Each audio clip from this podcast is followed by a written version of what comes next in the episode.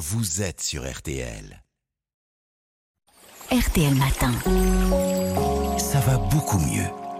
Avec vous, Aline Perraudin, vous nous parlez du, café ce matin. Il nous réveille, il a aussi des bienfaits pour la santé. Bah oui, bon, c'est un stimulant, on le sait. C'est une boisson riche en antioxydants. Une consommation modérée de café, 3 à 4 tasses par jour, est associée à un moindre risque de développer un diabète de type 2, une maladie de Parkinson, des calculs biliaires et aussi une pathologie cardiovasculaire.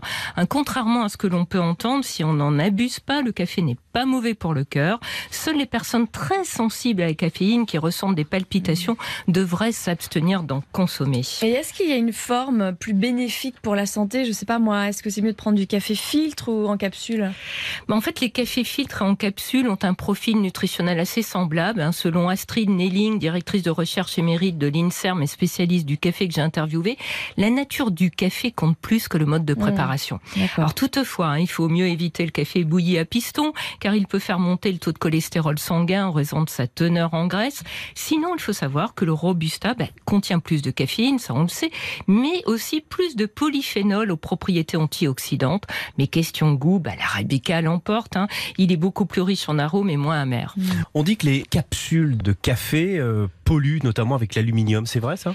Alors oui, c'est vrai, l'aluminium est suspecté de favoriser la maladie d'Alzheimer, mais il est dégagé des capsules à des quantités vraiment infimes. hein. Selon l'ANSES, l'agence de sécurité sanitaire, la consommation de 4 expressos par jour exposerait à 0,3% de la dose hebdomadaire tolérable. hein. Donc vraiment rien d'inquiétant. Et pour ce qui est des autres polluants comme le furane ou l'acrylamide, Astrid Nelling souligne qu'il existe une législation stricte avec des valeurs limites pour tous les cafés, quel que soit leur mode de préparation. Et est-ce que c'est vrai que l'expresso est moins riche en caféine que le café filtre? Alors, oui, parce que même si l'expresso est plus concentré, un café filtre peut contenir plus de caféine car il est extrait plus lentement et avec plus d'eau. Alors en moyenne, hein, une tasse de 20 centilitres de café filtre contient 125 mg de caféine contre 60 mg pour un expresso. Ah oui, deux fois moins Ouais, quand même. ouais. Enfin, deux fois Ceci plus, dit- euh, ouais, ouais. Mm, mm. Ceci dit, la quantité de caféine dépend aussi hein, de la variété des grains et de la torréfaction. Alors, si l'on veut boire un café peu caféiné, on peut choisir un arabica faiblement dosé en caféine, le préparer très serré Mm. dans une machine à expresso et rajouter de l'eau directement dans la tasse si on souhaite l'allonger. et, et en parlant de caféine, c'est vrai que le décaféiné est mauvais pour la santé, euh, qu'il contient des produits chimiques. J'ai entendu ça, moi. Alors, bon, hormis la, la caféine, le, le déca, il contient les composés que l'on retrouve dans la version originale. hein. Et donc, il faut savoir qu'il apporte autant d'antioxydants et a les mêmes effets bénéfiques. D'accord. Mais pour ce qui est de sa fabrication, il existe plusieurs techniques pour extraire la caféine. Celles qui utilisent de l'eau et du gaz sont sans risque pour la santé. Mhm. Mais avec le procédé utilisant des solvants, ben, il peut rester des traces de ces produits chimiques dans le déca.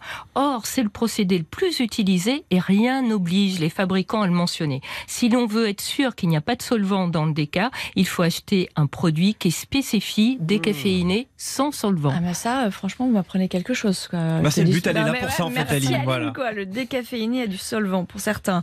Bon, et le café hein, instantané, Aline, il est intéressant pour la santé ou pas?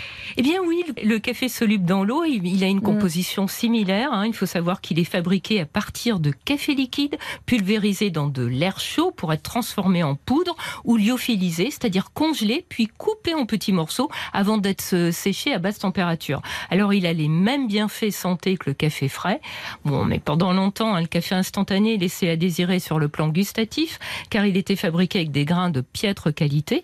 Aujourd'hui, hein, sa qualité tend à s'améliorer et on trouve des cafés euh, solubles qui ont un goût tout à fait acceptable. Merci beaucoup, Aline. À demain. À demain. Je vous offre un petit café au solvant. Tiens, allez. Le saviez-vous? Toutes vos émissions sont disponibles gratuitement en podcast sur rtl.fr et l'appli RTL.